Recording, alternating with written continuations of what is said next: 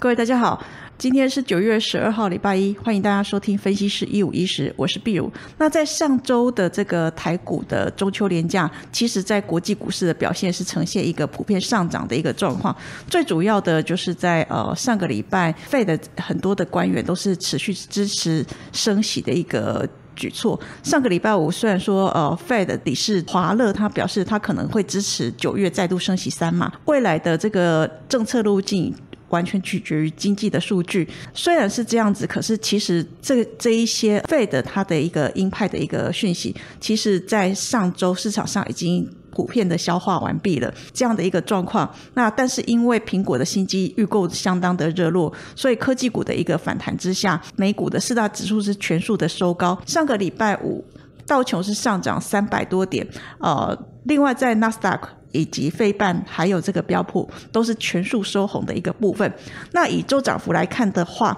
呃，道琼。当周是上涨二点六六个 percent，标普的部分则是呃当周上涨三点六五个 percent。至于纳斯达克指数的一个涨幅是更高的，达到四点一四个 percent。我们刚刚也提到过，就是说呃苹果的新机预购的相当的热络，它随着开始接受 iPhone 十四系列的预定，那以比较高阶款的十四 Pro 跟十四 Pro Max 这边的一个美国跟部分其他地区的一个交货时间是推迟到十月底甚至以后。那买气相当的热烈，也推升了上个礼拜五苹果上涨到每股一百五十七点三七美元，上涨了一点八八个 percent。那刚刚也提到过，就是 Fed 理事华勒的鹰派言论之后，其实从呃截至到九月九号，期货市场对于呃九月 Fed 升息三码的几率已经高达九十一个 percent，几乎是完全定价它九月会升息三码。各大投投行也陆续调整，原本预估升息两码的，现在很多家都已经改为预估升息三码了。至于在欧元区的部分，由于说它的物价年增高达呃九点一个 percent，这个数据是呃欧洲央行他们预设值的四倍以上，所以上个礼拜四。ECB 史无前例的呃一口气升息三码，他也表示未来的利率决定将会由呃整个经济数据的表现决定，会依循逐次会议的一个决议模式。这个地方他也暗示会有未来会有更多升息的一个次数。经济预估的部分，呃，ECB 它将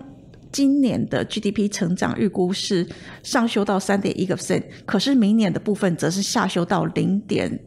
九个 percent，而且他预期今年底到明年的第一季将会税入呃将会陷入停滞。那在通膨的部分，呃，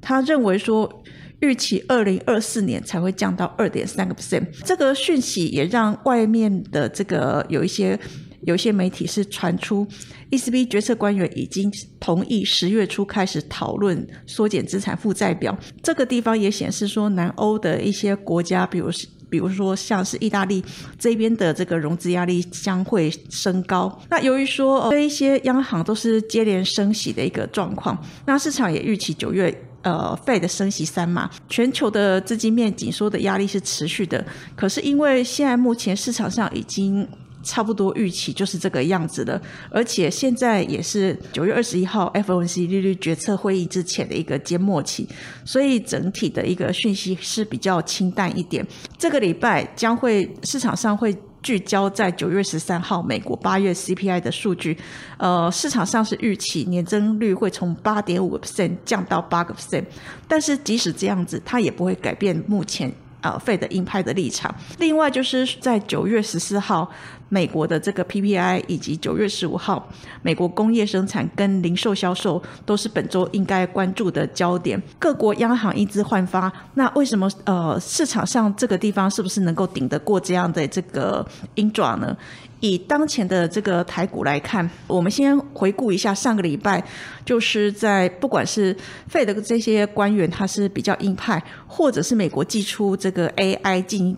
禁销中国跟俄国的禁令，打击了晶片股跟股市，而且俄罗斯又借口维修北溪一号无限期的一个停止销往欧洲的一个状况，使得上个礼拜的这个国际股市是受到一个比较。偏空的一个打击。由于说最恐慌的时间应该是在上个上个礼拜，那虽然说最近的一个利空还是持续的一个状况之下，市场上的一个心态慢慢的恢复了之后，我们预期在最近的一个股市应该会慢慢的会比较属于和缓一些。那另外一件事情就是说，原物料价格来讲，因为 CPI 主要受到能源以及在商品价格的一个影响，那以最近这一段时间的这个，呃，不管是在布兰特或西德州的一个原油均价来讲，都是较七月的这个年增率是明显的减少。那最近美国的这个 CPI 虽然说是持续在高档，可是我们预期呃九八月份应该会呈现一个下降的，最主要是因为能源跟。跟能源跟这个商品原物料的一个部分下降，不管是在布兰特或者西德州原油，其实在这段期间的降幅都是相当的明显。另外就是在货柜运价以及在呃 BDI 的散装的这个运价的部分都是。出现一个大幅的下降，其中在 BDI 的部分，它是代表这个商品的一个热度，它是运输原物料商品的，所以我们可以解读成一个商品这个部分的一个供需可能不像之前那么的紧绷。那所以我们认为说，在美国八月 CPI 应该可以持续降温，这里应该也可以成为美股暂时持稳的一个契机。以最近的一个状况来看。我们认为九月如果升息三码之后，其实离目标利率应该达到这个 Fed 官员一个激进的一个目标利率，大概四个 percent 的一个水准。由于说现在目前市场上还是处在整个信心的崩溃期，就操作面来讲，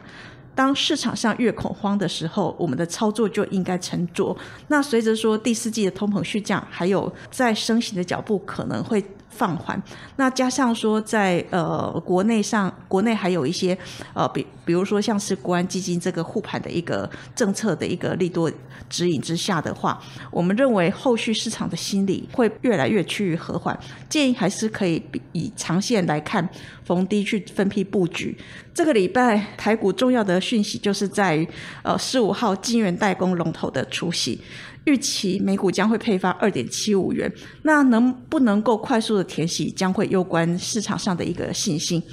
此外，就是在最近的呃内外资的一个动向来看的话，上个礼拜三大法人合计买超零点零六亿元，那其中外资是卖超二二十四点五一亿元，投信的话还是连续的买超，呃买超了二十一点三三亿元，自营商则是呈现一个小幅的买超。那以九月八号来看的话，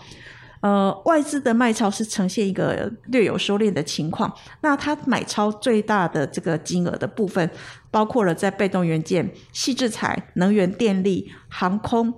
至于说它卖超最大的，则是在晶圆代工、光学镜头、细质材以及在航运的部分，尤其是在货柜航运。至于说投信的部分。上个礼拜五，它买超金额是呈现一个加大的一个状况。那买超最大的包括了在电子纸、高阶的这个细制材、半导体设备、网通、晶圆代工。至于说卖超最大的，则是在于 SMT 的这个表面粘着公司、